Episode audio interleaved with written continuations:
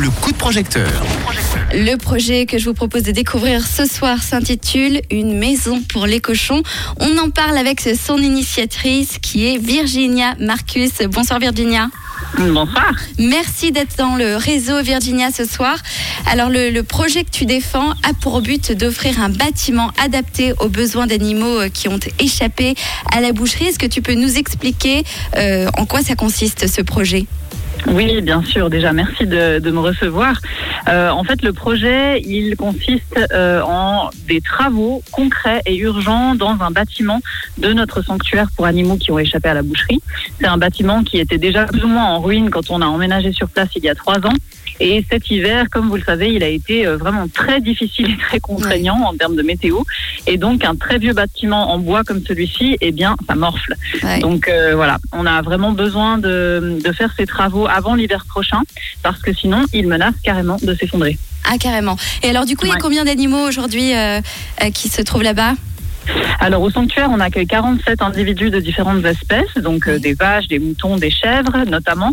Et dans ce bâtiment logent essentiellement les cochons, les poules et quelques lapins.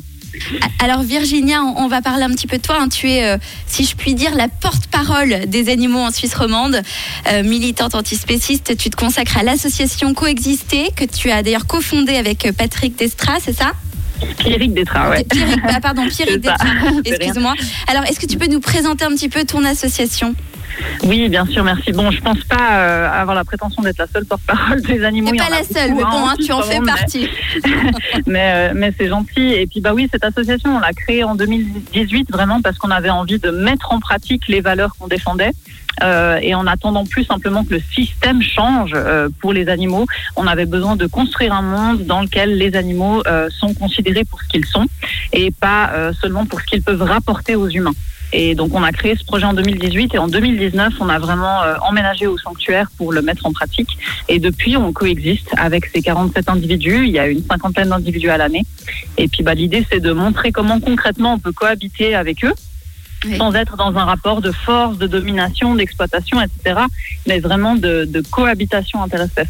Et on peut venir ou pas euh, voir euh, du coup les animaux euh, dans, dans ce Alors on organise, ouais, on organise plusieurs événements chaque mois. Donc euh, le, le- les portes du sanctuaire ne sont pas ouvertes tous les jours parce que vraiment on n'a pas envie de fonctionner comme un zoo.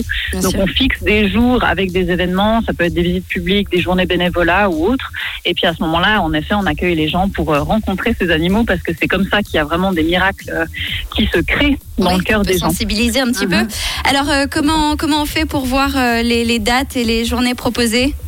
Alors là, c'est sur notre page Facebook, notre page Instagram, euh, Association Coexister, notre site internet, asso-coexister.ch. Et puis j'annonce au fur et à mesure à chaque fois les événements. Et c'est à peu près deux à trois événements par mois.